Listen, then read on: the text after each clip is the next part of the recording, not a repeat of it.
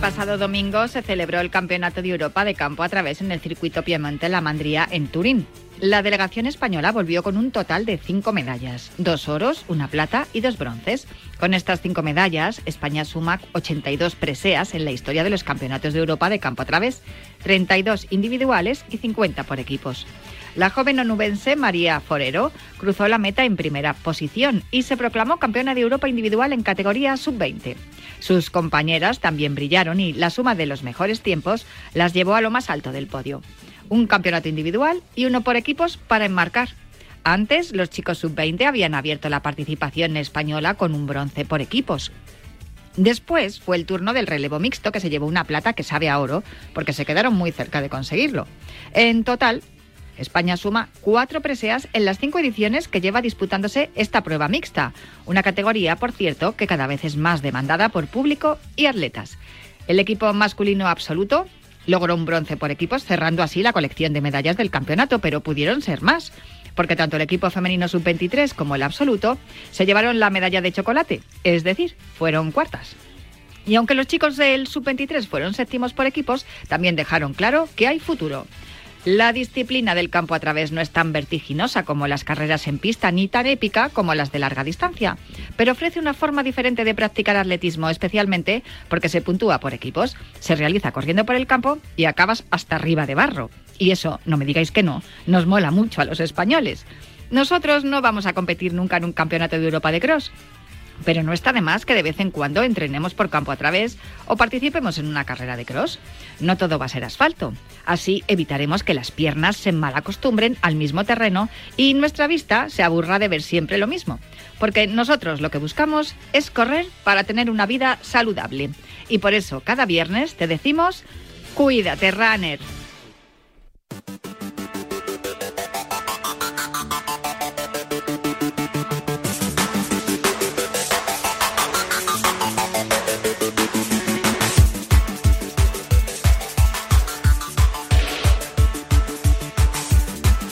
Cuídate Runner con Natalia Freire.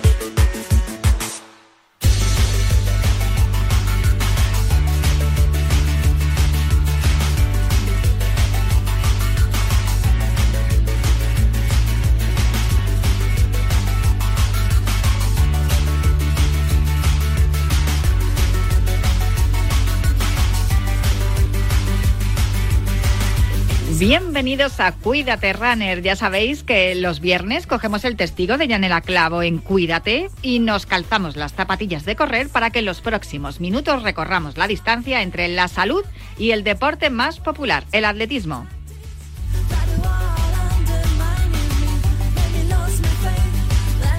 Os recuerdo que nuestro correo electrónico sigue siendo elultimorunner.gmail.com. Os recuerdo también la cuenta de Twitter, arroba elultimorunner, y también os recuerdo que disponéis de un podcast en todas las plataformas de audio por si queréis volver a escuchar el programa o tomar nota de todo lo que os contemos en los próximos minutos. A los mandos técnicos me acompaña Daniel López Cantador, que ya está haciendo que todo suene a la perfección. Y en producción está la gran Cristina Blanco, que pondrá el cronómetro y también pondrá orden a esta carrera popular en forma de programa de radio que comienza ya.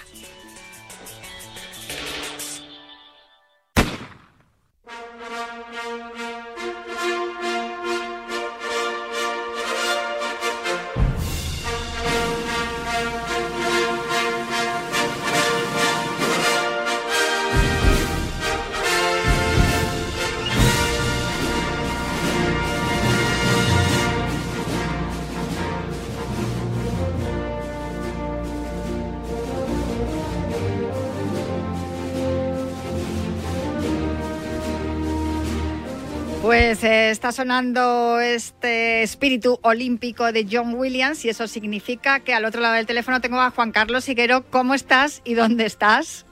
Muy buenas, Natalia, fenomenal. La verdad que ya me he curado el catarro que tenía y me encuentro en Aranda de Duero, que esta tarde voy a partir hacia Venta de Baños. Le da un golpe al micro y me ha puesto una cara a Luis Beamut como diciendo, perdona, eh, o sea, que le tengo al otro lado de los mandos técnicos, me dice, perdona, pero, mm, o sea, eh, que no eres nueva en esto, deja de darle golpes al micrófono. Bueno, escúchame, que a gustos está en Aranda de Duero, quiero saber si llevas puesto el traje de Papá Noel. Sí, ya lo tengo, lo tengo aquí, justo en mi habitación, porque el jueves pasado estuve en la presentación de, que se hizo en el corte inglés con ese traje de Papá Noel, que ese mismo traje que tengo yo aquí del corte inglés lo van a, a vestir 6.000 personas el domingo a partir de las diez y media de la mañana. En las calles céntricas de Madrid, concretamente la salida y meta está el, Paseo de la Castellana, eh, a la altura de Recoletos, con lo cual se avecina una gran jornada de atletismo, esta carrera solidaria ¿eh? del corte inglés que se celebra el próximo domingo 18 de diciembre. Oye, ¿y a ti te dieron, además del traje de Papá Noel, te dieron algo más? Sí, bueno, pues la verdad que un reconocimiento que no me esperaba. Hombre, es que hay que decirlo todo. no me esperaba este reconocimiento, Natalia, ya que en el mundo del atletismo hay gente que, que se lo merece, pero para mí es un orgullo y satisfacción que me hayan otorgado este reconocimiento, el Papá Noel de Oro. Repito, ya que en el mundo del atletismo pues hay muchas personas que lo merecen y quiero agradecer a la organización que me han distinguido con, con este premio. Me hace seguir trabajando mucho más por el atletismo. Mm, Fermín Cacho, Jesús España, Alessandra Aguilar, Javi Guerra, eh, Pastrana, la boxeadora. Vamos, eh, estás dentro de, un grupo de, elfos mágicos y maravillosos, que desde luego otra cosa no, pero eh, trasladar los valores del deporte a la sociedad lo, lo habéis hecho muy bien. Tú eres el último en recibir este, este, este reconocimiento. Hay. mm, ¿Hay alguna cosa que, que te gustaría hacer eh, como Papá Noel? Quiero decir, si tuvieras la posibilidad de hacer un regalo al mundo, ¿qué es lo que es lo que regalar- qué es lo que regalarías, Juan Carlos? Dije el otro día y lo repito ahora. Ilusión. Hace falta inyectarnos ilusión y con ilusión y poniendo corazón se puede conseguir todo. Desde luego. eh, y eso, eh, además, es una de las frases que repites tú aquí siempre en Cuídate Runner. eh, no le pongamos puertas a la ilusión. Hay que intentar soñar con aquello que se, que se desea y trabajar para conseguirlo. 18 de diciembre, es decir, este domingo a partir de las 10 y media de la mañana, 6.000 corredores vestidos de Papá Noel o de Elfo. 4.500 metros de recorrido, es una carrera solidaria y, además eh, muy, muy divertida, porque es yo creo que el pistoletazo de salida de, de las Navidades. Yo, eh, la verdad, que fíjate que yo soy un poco grinch y últimamente con, con estos, estos días así previos de la Navidad estoy, estoy superando ese, ese complejo que tengo de que la Navidad ya no me parece lo que, lo que era cuando, lo que me parecía cuando era una niña y con este tipo de cosas, con la carrera de Papá Noel y otras causas solidarias de las que vamos a hablar hoy, sin duda se me despierta el espíritu navideño. www.lacarreradepapanoel.com es eh, la carrera que donde yo creo que todavía os podéis inscribir y también podéis colaborar, eso siempre, se puede colaborar siempre en una, en una causa solidaria, sin duda.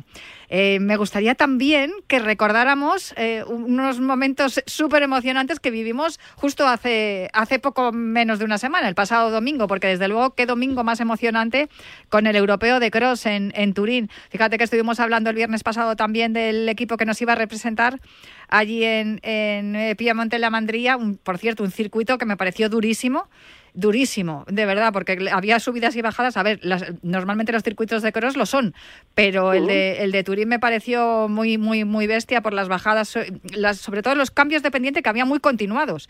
Y, y no nos podemos quejar del resultado, ¿eh? de, de- de las medallas que nos trajimos. Sí, he- hemos mejorado en cuanto a la edición del año pasado en Dublín, este año en Turín, el Campeonato Europa que fue el domingo pasado. España eh, cosechó cinco medallas. Con estas cinco medallas ya lleva 82 en su totalidad desde que existiesen los Campeonatos de Europa de campo a través. Es uno de los países punteros en Europa. Eso es- se nos da muy bien ¿eh? este campeonato.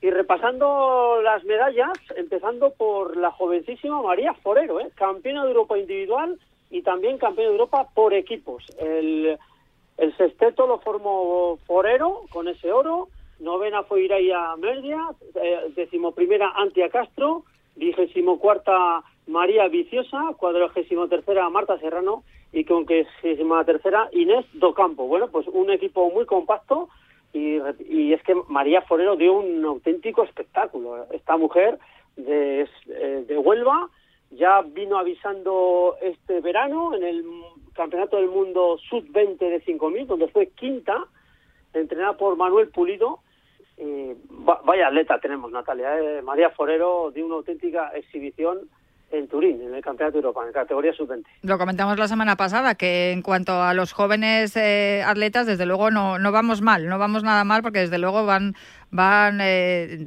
destilando talento allá por donde por donde van. Mm, a mí me, gustó muchísimo la categoría sub-20 porque los chicos también consiguieron un bronce y eso es lo que nos hace pensar que tenemos mucho futuro, pero mm, tengo que destacar, no sé si estás de acuerdo conmigo, el relevo mixto, que creo que si son cinco ediciones de, este, de esta prueba mixta, que cada, cada vez es, es, más habitual que, que hayan haya pruebas mixtas en, en, todas las categorías de todos los deportes y, y, que así se demuestre también que la igualdad es también eh, se puede practicar también en equipo, pero de de estas cinco ediciones me parece que en cuatro nos hemos llevado metal y, un nombre por encima de todos, que es el de Solange Pereira, que creo que ha estado también en todas las ediciones y desde luego es garantía porque hizo su relevo bueno, bueno, todos fueron estupendos, que a mí también me, sorprendió mucho el relevo de Rosalía Tárrega porque no, la conocía, no la había visto correr y, me pareció impresionante, pero tengo que decir porque casi casi se lleva el, oro. Pero tengo que decir que, que los cuatro estuvieron genial, pero me tengo que quedar con Solange hizo un relevo descomunal. Y eso que en el primer relevo, que fue a cargo de Jesús Gómez. Sí, que se fue por los suelos. Sí, sí, sí, es que cayó rodando. Por eso te decía que me parecía durísimo el circuito, porque esa, esa cuesta era brutal. O sea, es que a poco que fueras rápido te ibas por los suelos. Sí, sí, pues gran actuación, ¿eh? Medalla de plata para el relevo mixto, con Jesús Gómez, Soli Pereira, Adrián Ben, Rosalía Tárraga. Los cuatro compitieron a las mil maravillas y repito, una pena la caída de Jesús Gómez, que se cayó en dos ocasiones, si no yo pienso que España se hubiese hecho con la medalla de oro. Aún así, eh, esos relevos que decía Soli Pereira es una, un seguro de vida en la selección española en esta disciplina. El relevo mixto se adapta muy bien al terreno, le da igual que sea llano, con cuestas, con barro, demostró que tiene mucho oficio en el atletismo y luego Adrián Ben debutó en este Campeonato de Europa de Cross em, con la categoría absoluta y lo hizo a las mil maravillas y Rosalía Tárraga fue muy valiente también, defendió muy bien esa segunda plaza. Gran triunfo eh, de, del equipo español en este relevo mixto con, con, esta medalla de plata. Es que incluso Jesús, yéndose por los suelos, fíjate luego cómo remontó, que fue una maravilla. La verdad me encantó el relevo mixto, cada vez me gustan más las pruebas mixtas en todos los deportes, pero especialmente en el atletismo. Eh, la última medalla se la lleva mm, el, el absoluto de los chicos. El sub-23 fueron los que, quedaron peor, por decirlo de algún modo, porque fueron séptimos, y luego un par de medallas de chocolate también para las mujeres del 23 y del absoluto, que, que cerquitas tuvieron también de pillar medalla, pero eh, la, de, la de los chicos en absoluto muy bien también. Sí, en la categoría absoluto muy compactos. Noveno fue Mohamed Katir, décimo Oukelfen, el 17 Carlos Mayo, 18 Roberto Alay, 25 Nasir Jesús, 34 Sergio Paniagua. Sí que es cierto, Natalia, al igual que le año pasado, que nos falta una referencia a nivel individual. No, no conseguimos metales en esa categoría y es, siempre es bueno tener una referencia. Pero bueno, el equipo muy compacto, se hicieron con la medalla de bronce, puntuaban tres, eh, con Catiro Kelfe Mayo fueron los que puntuaron y bueno, y esto les va a servir también como buen entrenamiento de cara al, al verano. Bueno, pues vamos a mirar ya de cara al fin de semana, que aparte de la carrera de Papá Noel tenemos algunas cositas más. Sí, pues el cross de venta de baños, ¿eh? cumple 42 años, lo organiza el Ayuntamiento de Venta de Baños, es el cross internacional de venta de baños que cuenta con la etiqueta oro de la World Athletics, que es el máximo organismo mundial del atletismo. Está incluido también el circuito de ADOC, es la Asociación de Organizadores de Carreras de Campo a Través y Ruta. Es la decimocuarta parada de World Cross Country Tour, la séptima en España. Recordar que hay 24 pruebas de World Cross Country Tour, 17 oro, 5 platas, 2 bronces. España tiene 8 horas y una plata, está a la vanguardia ¿eh? en, esta disciplina. Decir también que en este Cross de 20 años las carreras empezarán el domingo, 18 de diciembre, a partir de las 9 y 10 y finalizarán a eso de las 2 y 20, o sea que vamos a tener más de 5 horas de atletismo con 17 carreras repartidas en 27 categorías y el cartel de categoría absoluta femenina y masculina es maravilloso, es mm, fantástico. Oh, pues lo repasamos si quieres, porque sí que es cierto que estamos en época de cross. A mí ya sabes que este, estos meses me encantan. Me encanta lo del barro y lo del campo a través, porque es verdad que es una manera muy diferente de ver atletismo. Y durante luego la temporada de, pista cubierta y de aire libre se hace muy larga, tanto en pista como en ruta. Y, lo del cross es que me parece tan divertido, porque ya no es una lucha así tan a, cara de perro con el crono, sino que es un poco más contra las, las inclemencias y, el, y el terreno, ¿no? Y ahí yo no sé, se pone más en valor también un poco la épica y la fortaleza del, del atleta un poco más aguerrido. Me, me, gusta mucho verles ahí, aunque luego los veas al resto de atletas en, en, ruta o en pista, pero en el cross es como ver otra faceta, ¿no? Distinta, es como si ves a un nadador, pues de repente haciendo saltos. No sé, no sé si la comparativa es, acertada o no, pero desde luego es una manera de ponerles en otro lugar a los atletas eh, que, que, en su lugar habitual, ¿no? Donde, donde están más especializados. Pero vamos, repasamos el, el cartel. Sí, sí, el cartel es fantástico, como decíamos, empezamos con, las, con la categoría absoluta femenina, destaca la presencia de la atleta de Burundi, Francine Niyonsaba, la que fuera subcampeona de los Juegos Olímpicos de 800 en 2016, quinta en Tokio 2020 en la prueba de 10.000, campeona del mundo bajo techo en 2016-2018 en la prueba de 800, también la turca Emine Mechal, viene del europeo de cross, las españolas va a haber cuatro de las seis integrantes que estuvieron en el europeo de campo a través, del que hemos hablado antes, Irene Sánchez Escribano, Isabel Barreiro, Carolina Robles y Marta García. Y también nombres propios como Cristina Ruiz, Azucena Díaz, Ángela y Carmen Viciosa, Claudia Esteves, que viene de ser ganadora en el Cruz de Alcalá, con lo cual muy buena participación en, en chicas. Desde luego. Y, y en chicos tampoco vamos mal para nada. Está el burundés Rodríguez Cuisera, eh, busca su tercer triunfo del circuito World Cross Country Tour. Quiere igualar eh, a Terrien de Cungenayo, con lo cual examen, examen para eh, Rodríguez Cuisera. Se lo va a tratar de impedírselo su compatriota Enduguinaria, que también es de la partida, como Adel Mechal, que viene de ganar estos de Cantimpalos y los 10 kilómetros de la cursa Patrimoni, los recientes internacionales Oukelfen y Jesús, Javi Guerra, que ya sabe lo que es subirse al podium, segundo en 2018 y tercero en 2017, también estará el hispano-argentino Miguel Ángel Barzola, el portugués Eson Barros, el marroquí Aferdi, bueno, pues un sinfín ¿eh? de atletas participantes en esta 42 edición del Cross Internacional de 20 de Baños. Pues em, no sé si me tienes que contar algo más, si hay alguna otra noticia. Dentro del Cross de 20 de Baños, Natalia, quiero destacar el circuito, ¿eh? porque se prevé que va a estar embarrado. Sigue siendo el circuito de siempre, salida y meta en el Estadio Municipal de 20 de Baños en la pista de ceniza, de las pocas que quedan en nuestro país. Atraviesan la carretera de Tarego. En esa misma carretera van a echar 100 metros cúbicos de arena, o sea, 10 camiones, para cubrir el asfalto. Cuando atraviesan la carretera, se meten en la zona de las huertas, que es donde más distancias recorren, vuelven hacia la carretera de Tariego y de la carretera de Tariego a la pista de ceniza buscando la meta. Un circuito emblemático que se prevé que vaya a estar embarrado por las fuertes lluvias que han caído esta semana. Bueno, pues a disfrutar. Y a mí, ya sabes, como te he dicho antes, que me encanta el barro, pues habrá que disfrutar de, este que nos dé 20 baños. No te vayas muy lejos porque acaba de entrar en el estudio mi compañero Tomás Campos, porque creo que estuviste... Hola, Tomás, ¿qué tal? ¿Qué tal? Buenas tardes. Pues creo que estuviste con Sebastián Coe ayer, ¿no? Bueno, eh, participé en una videoconferencia con varios compañeros, otros medios españoles, para hablar con él, bueno, hacer un balance del año con el presidente de World Athletics, sí. He visto la noticia que has publicado en, Marca y hay temas interesantísimos. Por favor, ¿nos puedes ir diciendo parte por parte lo más importante de todo? Eh, bueno, primero saludar a mi buen amigo. Sí. muy buenas. muy buenas, muy buenas, muy buenas tardes. y ganas de verte en persona, compañero. Igual, tenemos que vernos. Sí, sí.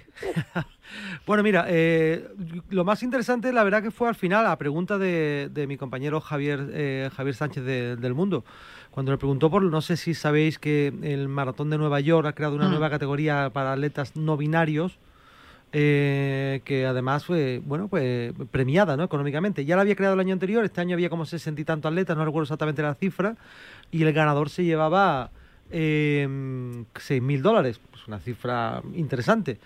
Eh, para participar como atleta no binario basta con inscribirse como atleta no binario. O sea, si no te identificas ni como hombre ni como mujer, no hace falta, no hay ninguna, no hay condicionante eh, genético, es un, es un condicionante genérico, no, no, no genético. Eh, entonces eh, se le preguntó que qué pensaba si eso podía aplicarse al, al deporte de élite y Coe dijo que evidentemente no, que, que la genética, que, el, que el género no podía estar por encima del, de la genética, porque eso mm, im- implicaría que, que las mujeres eh, correrían con una desventaja eh, evidente, ¿no? O sea, no puede ser que un hombre mm, diga que se siente mujer y participe en una carrera eh, en una carrera de alta competición, porque eh, sin, sin digamos sin, sin medir sus niveles de testosterona, sea, un hombre, pero que simplemente que diga que se identifica como mujer. Él cerró esa puerta en la alta competición, pero en- entiende que los en las carreras en las carreras masivas, en, lo- en lo- en los grandes maratones, pues se pueda pueda existir esa categoría y él no ve ningún problema. Pero repito, en el deporte élite no. Hablamos también del tema de las zapatillas, de la tecnología, ¿no? Perdona, perdona, que es que después de la que hemos liado con Caster Semeña y todo lo demás, que Pero ahora- es diferente, claro, es que, es que el tema de Semenya es diferente, claro, Semenya es, es una atleta que, mm, que, bueno, que tiene una condición particular, ¿no?, de hiperandrogenismo, eh, que produce testosterona por encima de lo que produce una mujer, mm, porque tiene, mm, eh, bueno, tiene genitales internos, masculinos, genitales masculinos, entonces es otra situación, en este caso hablamos de atletas... Digamos que el, el caso de Caster Semeña es un, cas- un caso particular y, y de lo que estamos hablando es de algo que Bueno, alguien el caso- declare. el, el caso de Caster Semenya no es tan particular. O sea, quiero decir, hay varios. Sí, no, no, hay- no hay- es único, está claro, lo ha sabido claro. durante toda la Por historia. eso, no, no, claro. Eh, eh, de hecho, Caster Semenya se le, ofrece, se le ofreció la posibilidad de medicarse para bajar su nivel de testosterona y poder competir ¿no? en las pruebas que, que tiene prohibida, que son creo que desde los 400 metros hasta la milla. Sí, pero que, claro, y se, le- se protege además de, de esta manera, que no, no compita y Caster Semeña, que es donde podría tener más rendimiento y podría estar con, en, en- Claro. con unas mejores condiciones o en, en superioridad Bueno, de condiciones yo- yo- con el resto de también he decir- compañeras. He de, decir, que el caso de Caster Semenya siempre ha sido polémico porque es verdad que, Mm.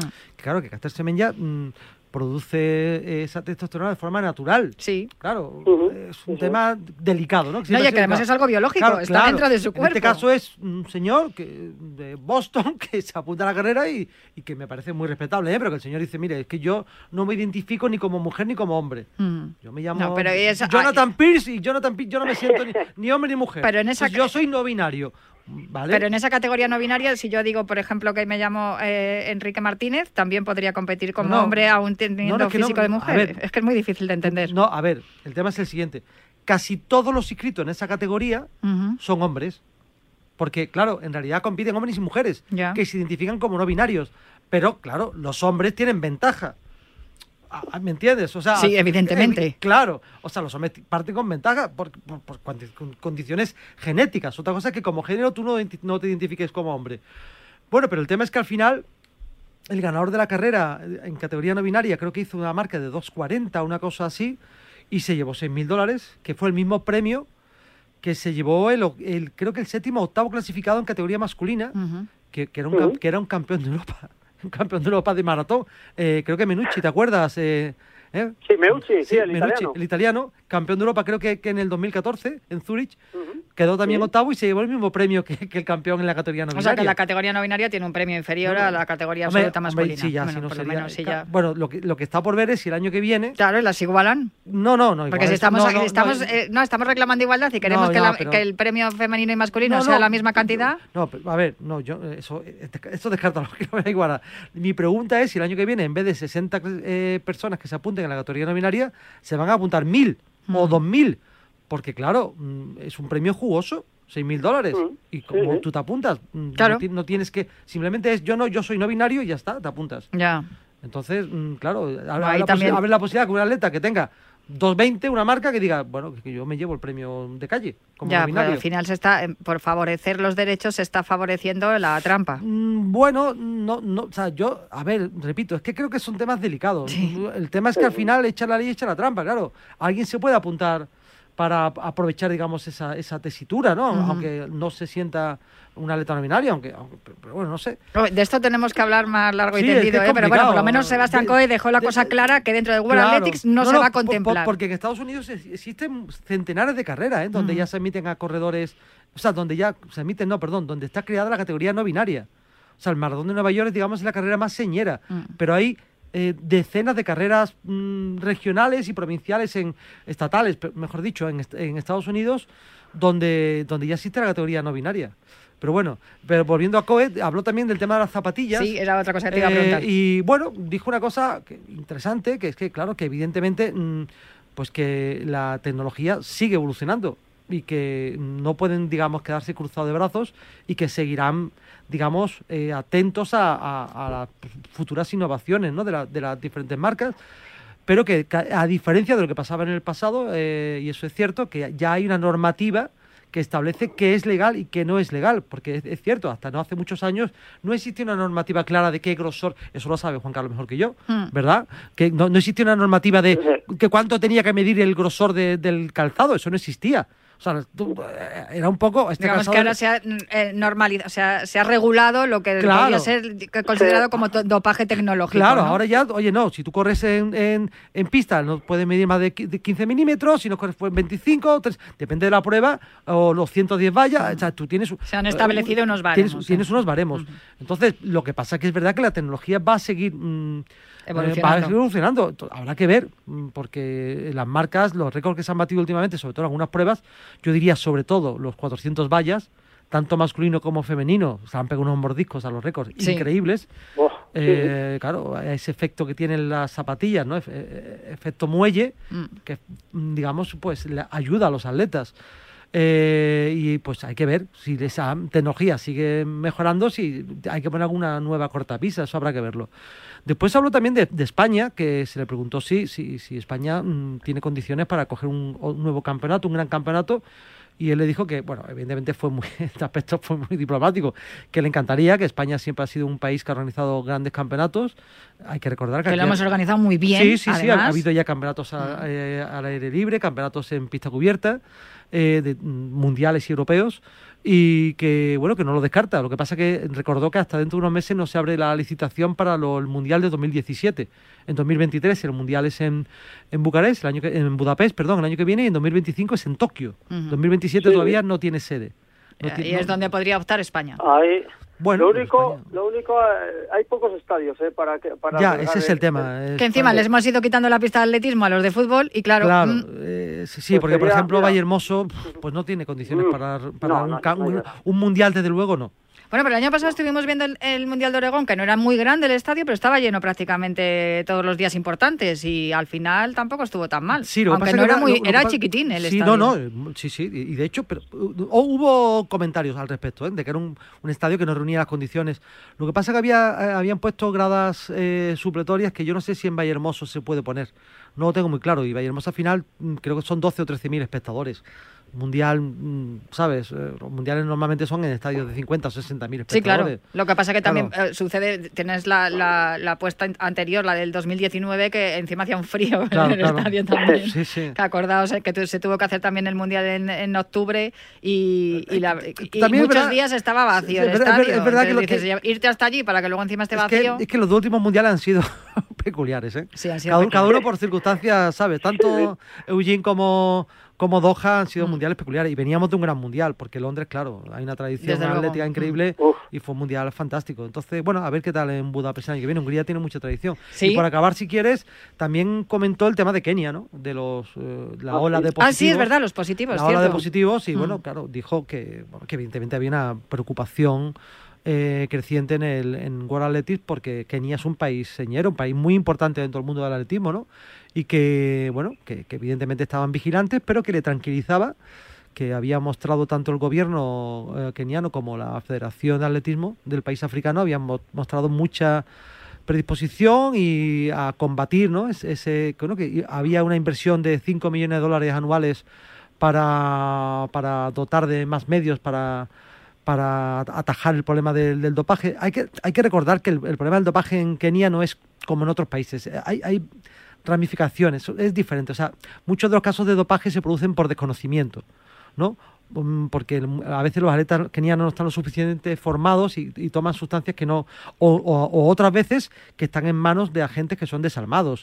Y mm, bueno, el atleta acaba cayendo en el dopaje sin saberlo. Mm. Y después también que hay un elemento económico muy importante en Kenia que no se produce en otros países. Para muchos atletas kenianos, eh, el atletismo es un modo de vida de salir de la pobreza a ver, mm, que se entienda, ¿no? Sí, En- no, no. claro. Tú, tú has estado allí además y lo has visto. Claro, o sea, que o hay sea, incluso hasta un turismo Bueno, de es que para un atleta keniano a lo mejor ganas un premio, ganas el quedas segundo en un gran maratón y con eso tienes dinero para vivir Mm. todo el año. Sí, Entonces, y tú claro, y tu familia. Claro, ese es el tema. Y eso es un dato que no ocurre en otros países, ¿no? Pues Tomás Campos, muchísimas gracias por, por todo lo que nos has contado aquí en Sí. Cuídate Runner. No sé si tienes que puntualizar algo, Juan Carlos. Aprovecha. No, que ha estado fantástico. He estado leyendo la, la crónica, el documento de Tomás Campos, la verdad que está fenomenal, fenomenal. Se trataron temas que están en la actualidad. La, la única cuestión que a mí sí que me hubiese gustado que Sebastián Coe hubiese puesto encima de la mesa es el campo a través. Se Ah, está hablando mucho, Te- se está hablando mucho Sí, desde justo, es la- verdad, lo hemos dicho la- ahora nosotros. Mm. Sí, desde la DOC, sobre todo, que están trabajando para que el cross sea olímpico. A ver si lo pueden. Juan Carlos, meter- te lo- te- no te lo vas a creer, te lo juro que era una de las tres preguntas que tenía preparadas, pero solo le pude hacer una, porque es que solo nos dio 25 minutos. Solo Ah, nos dio sí. 25 minutos. Dijo, no, siento, me tengo que ir. Pero yo tenía, tenía dos preguntas más preparadas. Yo le hice la pregunta. Bueno, yo le hice una pregunta que no lo he comentado aquí, por cierto, que era si había alguna novedad sobre qué prueba, si iban, cómo, iba a ser el formato del- de, la prueba mixta de la marcha en los Juegos de París. Ujú. Me dijo que no se había llegado a ningún acuerdo todavía con el Comité Olímpico Internacional, que no se sabía, se sabía que iba a ser, o sea, se tenía claro que iba a ser un- una prueba mixta por relevos, Sí. relevos mixtos, tanto hombres como mujeres, pero que no se sabía la distancia ni en qué formato iba a hacer todavía. Y yo le iba a preguntar, uno, que qué pasaba con la posibilidad de incorporar el cross en, lo- en los Juegos de Invierno, sobre todo, se estaba hablando, Sí, sí. eh, aunque ya está también el esquí de montaña, se está hablando también del trail, alguna posibilidad. Y después le iba a preguntar también sobre la posibilidad de, de organizar un gran campeonato en tanto en Kenia, precisamente, o, o en Sudamérica, que no ha llegado, Sí, ahora que se había celebrado, porque la gente no- no- ver, hay gente que no sabe, pero, pero nunca se había celebrado un mundial en Estados Unidos. Pues vamos a tener que llamar a, a- a Sebas, que, que nos atienda un Bueno, ratito aquí. a A ver ver. si quiere venir un día aquí, aunque sea ver, videollamada no, aquí a ¿sabes lo que pasa? Que él va, él va de gira, él, no, él hace siempre cada dos o tres veces al año hace estas giras de. En No, no, bueno, en pues plan habrá que- rock- habrá rock- que ir a de, pillarle. de, de rockstar, de, de hablar de pronto, habla con la prensa francesa un día, el otro día con la prensa italiana y otro día con la prensa española. No, pues son tres, prensa- son tres cuestiones importantísimas Sí. y yo creo que además a nivel aficionado, a ver, a mí lo de las pruebas mixtas, lo estábamos comentando que en el Campeonato de Europa la prueba mixta de cross a mí me, me entusiasma y me A- a gusta mí la verdad que me- me parecería Las precioso, pruebas ¿no? mixtas que hemos estado viendo también en los relevos, en los, en los Bueno, mundiales, han, comentó- han tenido muchísimo antes, éxito. Antes de, hacer del turno de preguntas, comentó que fue muy interesante de, de la importancia que le dan ellos al nuevo mundial este que, que- que- que nace el año que viene, del el mundial de ruta, ¿no? Sabéis que va a haber un mundial de ruta, que, Sí. que va a haber no solo medio maratón, sino también 10K, el 5K, o sea, mm, diferentes Sí, pruebas. son además distancias que se han popularizado. Es una es yo creo que es una forma de decir como que si está el parkour en los Juegos Olímpicos o, está el breakdance, también pueden estar estas pruebas que son más populares claro, a, ni- claro, a nivel aficionado Es que- y que también van a despertar mucha mucha expectación. Claro, claro, es que no, eh, hay, lo que hay que, que entender es que el atletismo no es solo la pista. Claro. ¿Sabes? Que claro, que está el cross, Sí, que, está la ruta, los- los, claro, eh, que corredores está- populares está- son que está, la, que está la montaña, Ujú. o sea, que, que se ha diversificado mucho y que son Sí. pruebas además de altísimo nivel y que ojalá podamos ver esas pruebas en el, el programa olímpico, sería fantástico. Bueno. Pues oye, vamos a tener que hablar de esto en otro momento. Vamos a tener que Eh, invitar a, sí, a, a a Seb, Sebas. a Seb, a Seb, él, él gusta que le llamen Seb. Bueno, Seb. pues a, Seb, no, A eh, nuestro amigo Seb. Yo le llamo señor Lord, no Lord. Lord, Lord. Por favor, Sí, ¿eh? sí, sí, Lord. verdad, sí. Acuérdate, Lord Sebastian Coe. Lord no Coe. tenemos ningún problema, que además aquí Que no era- somos no era- políglotas. eh, Juan Carlos conoce- no, no era malo como atleta. No, no. Sebastián, no, era malo. Yo creo que No, no, no. no. Además, mira, hace tres años, eh, Tomás, Natalia, él estuvo en el Cross de Itálica. Sí, Corrió verdad, la corrió Sevilla, sí, corrió sí. la carrera popular. Sí. y ¿Ya sí ves? que- sí, Está en si contacto con la gente. Sí, sí, estuvo ahí y no, no ha perdido la técnica.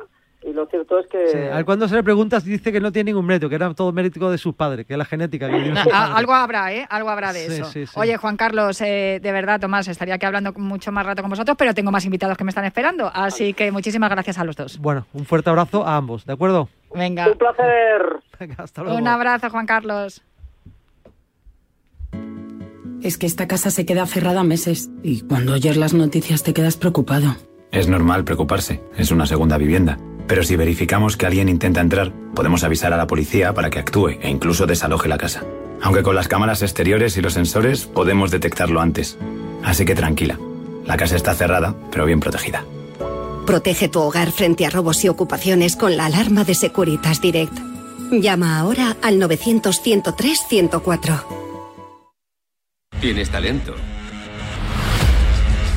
Y eso me hace desconfiar. Pero sabes correr. Y saltar, desde luego. Lo que importa es si sabes ganar. A ver cómo lo haces. ¡Ya!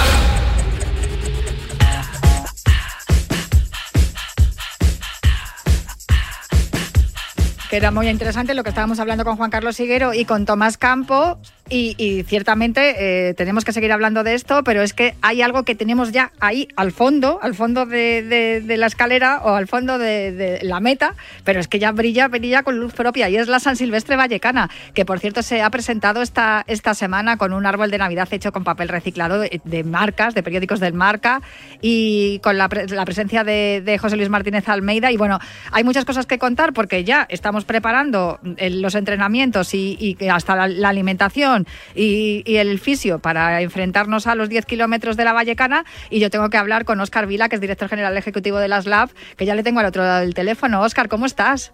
Hola, ¿qué tal? Buenas tardes. Perdóname que te hayamos hecho esperar, pero es que eh, eh, se ponen a hablar Juan Carlos Higuero y Tomás Campos de atletismo y, no paran. Pero la verdad que era muy interesante todo lo que estaban contando. Y fíjate lo último que han apuntado de lo de las pruebas de ruta, porque fíjate tú la San Silvestre lo que ha hecho por el atletismo, siendo una prueba popular.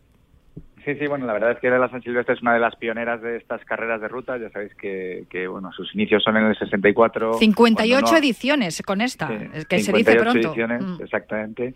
Y, la verdad es que, bueno, pues eh, como pioneras nos, nos haría una ilusión enorme que pudiera estar dentro de un programa olímpico, por supuesto. Desde luego que sí, porque además eh, no es un circuito fácil el de la San Silvestre, porque hay siete kilómetros que parece que van cuesta abajo, pero luego llegas al puente Vallecas y ojo, Sí, aunque no, hay, no es un, recorrido muy muy fácil en el tramo final, es verdad que los siete primeros kilómetros sí son cuesta abajo, que es donde sobre todo los corredores populares se confían y luego bueno tiene ese, ese pequeño turmalet que tenemos ahí al final que, que, bueno que para muchos se hace duro. Pero sin embargo tenemos unas marcas impresionantes en la carrera internacional.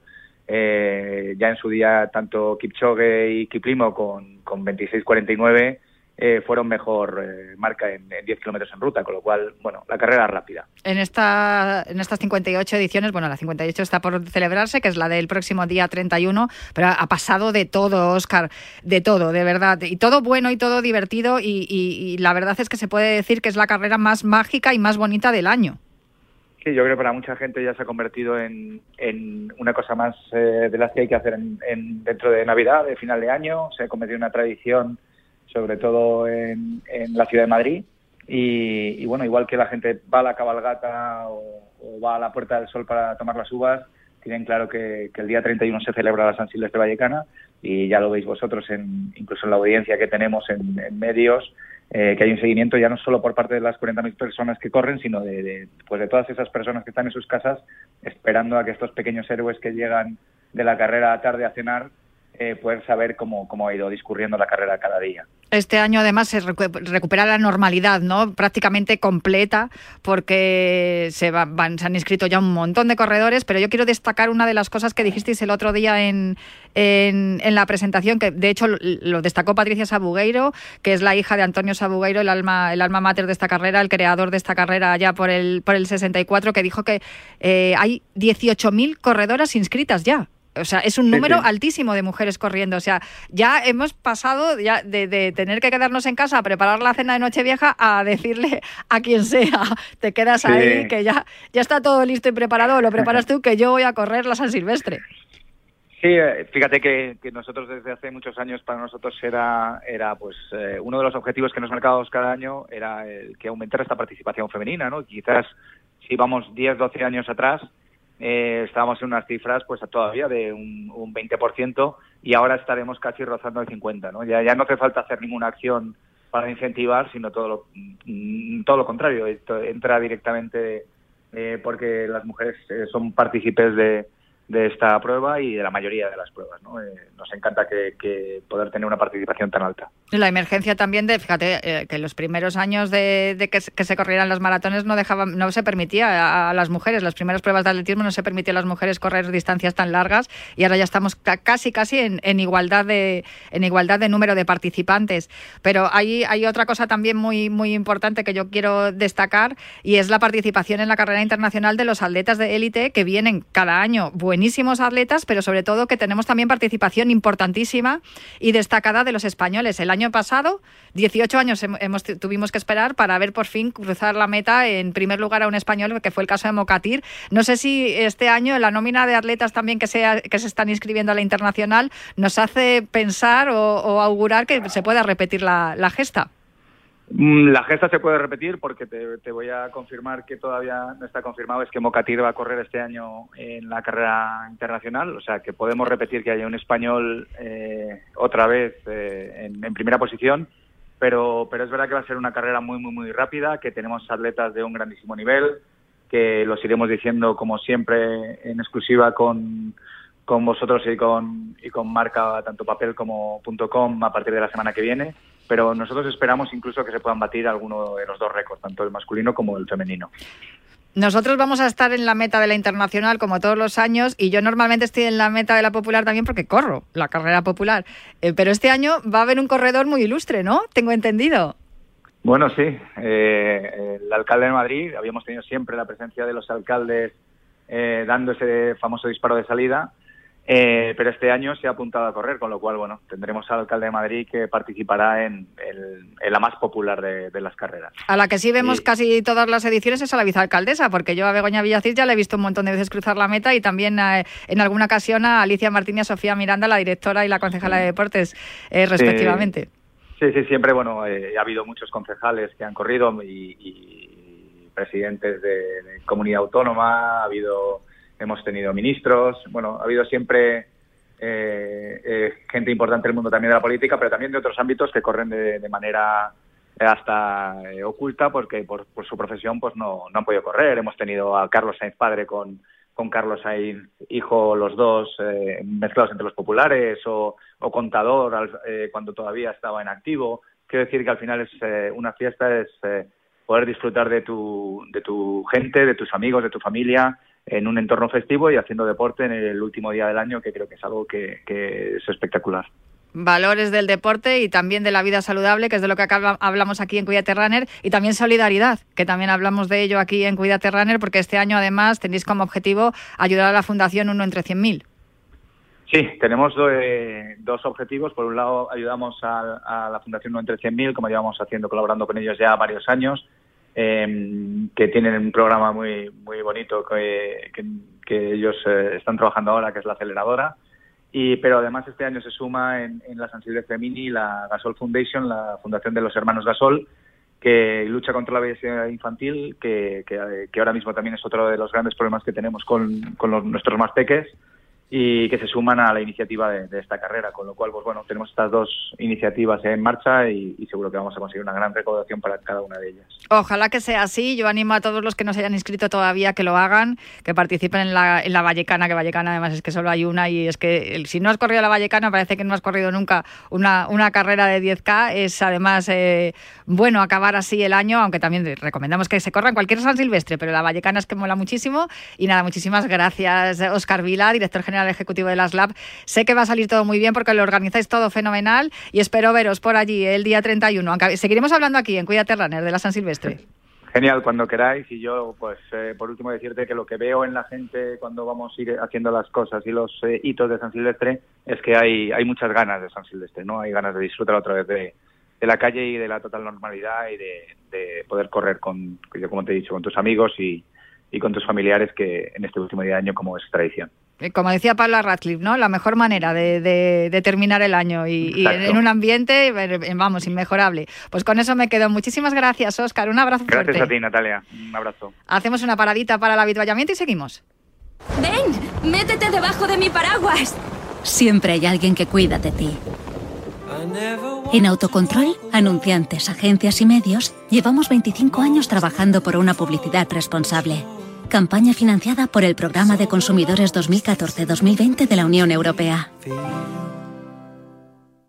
En este día en el que el protagonista tiene que ser Luis de la Fuente. Si es noticia, está en el partidazo de COPE. Hola, mister. ¿Qué tal? Buenas noches. Hola, buenas noches. ¿Usted creía que le iba a llegar esta oportunidad? En este momento no. Estaba pensando yo que lo de Ramos es un marrón. Si lo llama porque lo llama y si no lo llama porque no lo llama. Entonces voy a equivocarme seguro. Voy a hablar con una serie de jugadores que creo que tengo que hablar porque son historia del fútbol español. De lunes a viernes, desde las once y media de la noche, los protagonistas de la actualidad juegan el partidazo de Cope y Radio Marca con Juanma Castaño, el número uno del deporte. Marca te trae en exclusiva enigmas singulares. Pon a prueba tu cerebro con los retos más ingeniosos. Cada semana un libro con el que agudizar tu imaginación mientras disfrutas de cientos de enigmas, adivinanzas, rompecabezas y acertijos. Cada sábado una nueva entrega por 5,95 euros en tu kiosco. Solo con Marca. ¡Corre,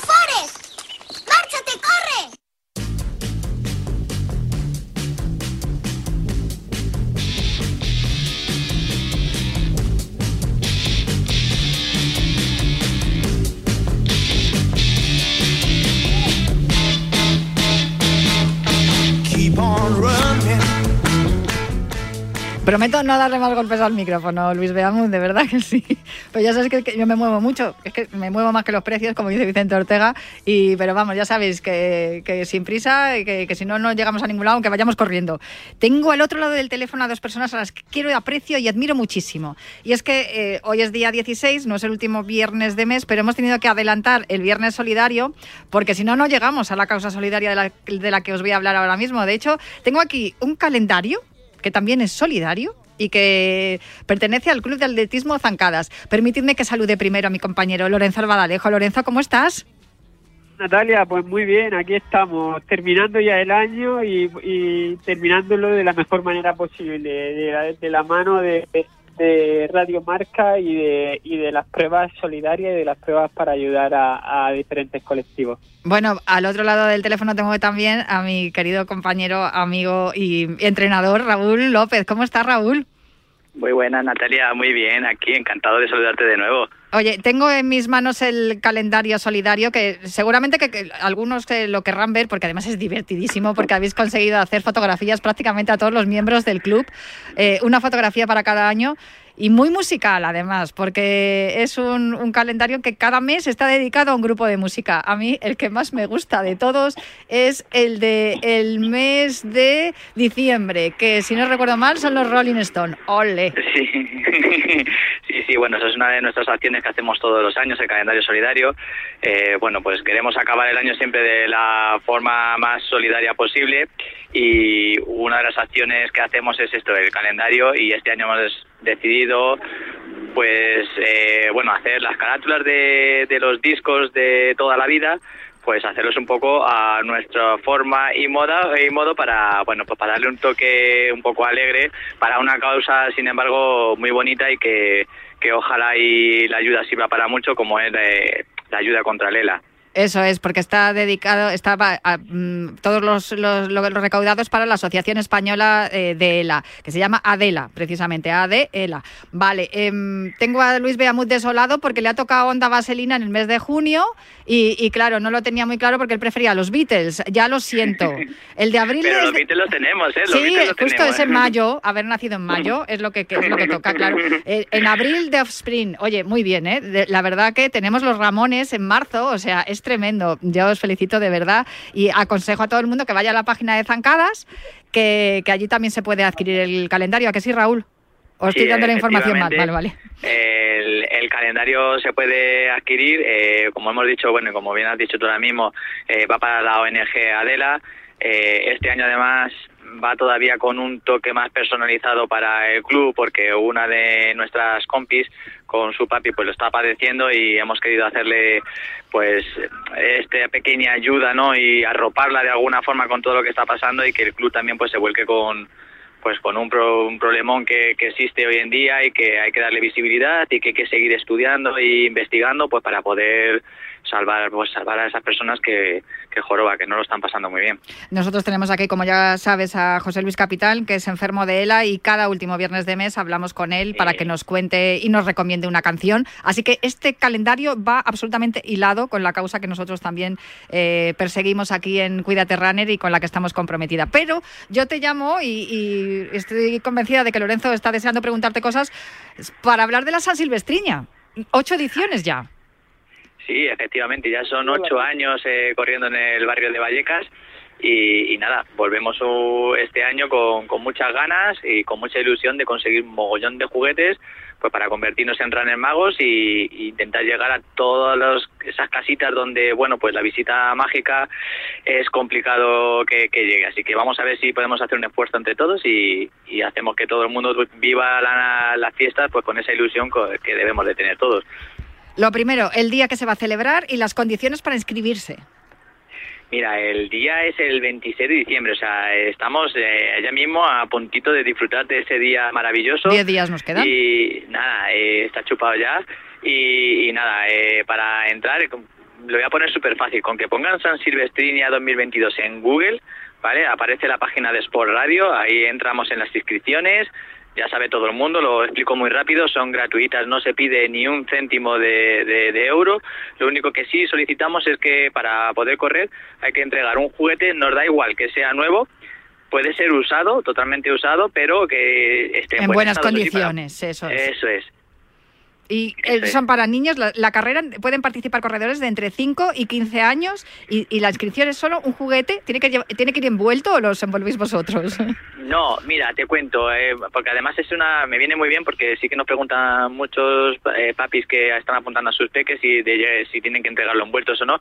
Nosotros preferimos que lleguen sin envolver, ¿vale? Tiene su explicación y es que cuando la ONG lo recibe, pues ve para qué niño puede, o sea, ese juguete es más adecuado para qué edad y para qué niño o niña pues, puede ir encaminado. Entonces es mejor que vayan sin, sin envolver, así además nosotros nos entrega, lo, lo, vemos y como digo, la ONG le es más sencillo luego porque ellos se encargan de envolverlo, de, de bueno pues de, de hacer todos los preparativos para que el día 5 eh, puedan hacer ellos la entrega a esos a esos peques que, que, que lo necesitan. Y como los Reyes Magos eh, llegan a todo el mundo porque son mágicos, pero no, no siempre consiguen llegar a todas las casas, por eso se pide a los, a los corredores de entre 5 y 15, entre 3 y 5 años, que ya, ya ni veo. Entre tres, ¿Qué edad es, eh, Raúl? ¿5 o 3? Sí, no, entre, entre 3 y 5 años. Tres- Eh, tenemos la, tres y 15 sí, años, tenemos vale. una categoría que se llama chupetines, Eso es. que corren muy poquito, corren no llegan ni a 80 metros y les queremos hacer partícipes desde muy chiquitines. Y, nada, ya aprovecho y te, os cuento que va a ser un día maravilloso, que contamos con la, además con la presencia, aparte de las batucadas eh, que tenemos para animar, eh, vienen también, eh, eh, bueno, los de Star Wars, la Legión 501, con la que podemos hacernos fotitos. Eso sobre todo va más dirigido a los papis, que son más quienes los conocen, pero que, que bueno, vamos a tener eh, juguetes con la gente, o sea, perdón, juguetes, disculpadme, con- vamos a tener juegos con la gente de diversión, o sea que los chavales aparte de correr van a tener un día súper entretenido, pues eso, para hacer un día lo más mágico posible, tanto a los que corren y ayudan en la causa, como luego después, eh, como digo, pues para esa causa que con la que estamos trabajando. Vale, ya he localizado mis gafas, ya lo veo todo bien, ¿vale? Ya le he vuelto a dar otro golpe al micro y Luis Beamud me quiere de verdad, o sea, me ha puesto una cara que no sabes. 26 de diciembre a las 10 y media en el Polideportivo José Durán, en el Parque de las Palomeras Bajas, corredores entre 3 y 15 años, distancias entre 80 metros y 1.200 metros según la categoría y para inscribirse solamente hay que llevar un juguete nuevo o en buen estado, a ser posible sin envolver, para luego poder eh, distribuirlo que porque van a ser entregados a la Asociación Vecinal del Pozo del Tío Raimundo. Lorenzo, Raúl, es todo tuyo. Muy buena, Raúl. En primer lugar, un placer hablar contigo. Y, y bueno, mi pregunta era, ya sabes que el objetivo de, este, de esta sección eh, es un poco pues hablar de- del componente social o de la ayuda que puede dar el deporte. ¿Qué experiencias tenéis vosotros con esta asociación vecinal a la que le, dais los juguetes y con los niños que los reciben, eh, que son al final los grandes beneficiados de- esta prueba? Bueno, yo te cuento la experiencia personal que tenemos, no solo con esta ONG, porque ahora, ahora os, os explico muy rápidamente, sino la experiencia con la, con la causa que trabajamos. Es una pasada el día el día 5 cuando luego llega la visita mágica y ves a esos peques eh, pues con una sonrisa de oreja a oreja y de verdad que eso yo bueno, igual que animamos a la gente a participar en la carrera, animaríamos también a mucha gente a que participara en, esa visita mágica a Golopeque, porque de verdad que es, una, es, un día maravilloso. Eh, os contaba que la experiencia con la ONG en sí eh, es, eh, no, no la tenemos, no, no, es muy asidua con ella, porque nosotros lo que hacemos es ponernos en contacto siempre con la Junta Municipal de, del Puente de Vallecas y siempre solicitamos una ONG diferente para ayudar. O sea, no queremos que queremos cada, cada año intentar trabajar con una ONG diferente eh, por, por mogollón de cosas, entre otras eh, circunstancias es para, para llegar a, esa, a esos niños, no como decíamos, hay muchos niños que por, por desgracia que no pueden tener esa visita mágica y queremos llegar a todos, no encasillarnos solo con una ONG. Entonces siempre nos ponemos en contacto con la Junta Municipal y ella es la que nos va dirigiendo a qué ONG eh, debemos dirigirnos cada año y así, bueno, también aunque suene un poco mal, pues eh, elimina suspicacias a lo mejor que digan, mira, siempre trabajan con una ONG para no sé qué beneficio, ¿no? Entonces, pues nosotros lo queremos siempre que sea todo muy transparente y por eso preferimos que se haga de esta manera. Y además así queda todo más repartido, como la lotería, que sí, que quede repartida. correcto. Lorenzo, dos minutos nos quedan.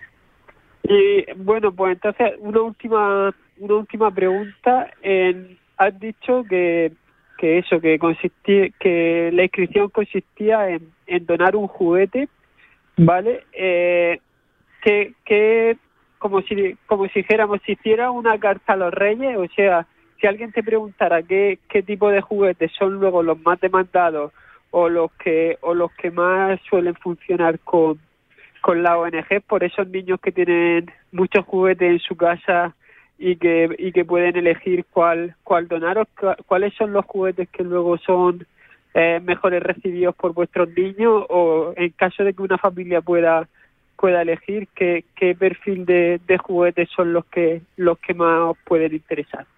A ver, eh, nosotros cuando no, nos preguntan, nosotros decimos que sean súper variados. Por concretar un poco, pues cualquier tipo de juego de mesa siempre viene, es muy buen recibido. O un balón para los chicos eh, no quiero categorizar y que no quiero que suene mal, pero un balón eh, alegra mucho también. Para niños y niñas, sí. Efectivamente. Y, y, bueno, nosotros también recomendamos que no se nos olvide que, que a veces nos, nos, quedamos solo en los juguetes, como digo, de mesa o también sirve un libro. ¿Vale? Los libros también son juguetes que nos hacen Soñar. Pues, viajar, nos hacen viajar, nos hacen vivir aventuras y también es un juguete que también se puede regalar y que de verdad, aunque parezca mentira, también ilusiona mucho. Pues San Silvestriña 2022, lo podéis buscar en internet, lo, veis en Google seguro, y es el 26 de diciembre, ahí está toda la información y, un juguete os sirve de inscripción para poder eh, participar en esta carrera en la que los peques de entre 3 y 15 años se convierten en runners magos. Muchísimas gracias Raúl López, un abrazo muy fuerte. A vosotros, de verdad que es un placer siempre hablar con vosotros. Y otro para ti, Lorenzo Albadalejo. Un abrazo enorme, felices fiestas a todos y a pasarlo bien y a hacer deporte. Eso es, y yo prometo volver aquí a Cuídate Runner el próximo viernes.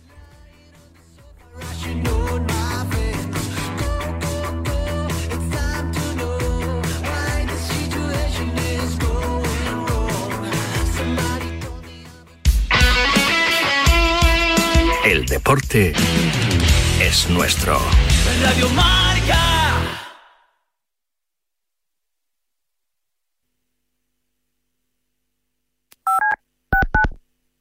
Programa de la pizarra de Quintana Mundial. Eh, ¿Voy ya? Sí, sí, dale. Bueno, pues sería un rollo así. Todos los días de 10 a 11 y media en FM y 30 minutos más en Podcast App y YouTube, Miguel Quintana, Adrián Blanco y Nahuel Miranda te traerán todo el análisis de lo que haya pasado en la jornada del Mundial en la pizarra de Quintana Mundial. Todos los días de 10 a 11 y media, más 30 minutos de contenido extra para los más pizarritas en la app, en el podcast y en YouTube. ¿A que no te lo vas a perder? La pizarra de Quintana Mundial. ¿Te imaginas un programa de dos horas todos los sábados con los mejores colaboradores, grandes torneos, algunos de los deportistas mejor pagados del mundo, destinos sin igual, gastronomía para chuparse los dedos y una tertulia muy diferente a todo lo que hayas oído? Pues todo lo tienes en Bajo Par, en el programa de golf de Radio Marca. Todos los sábados, sin excepción, de 9 a 11 de la mañana. con Guillermo Salmerón y los mejores especialistas del golf español.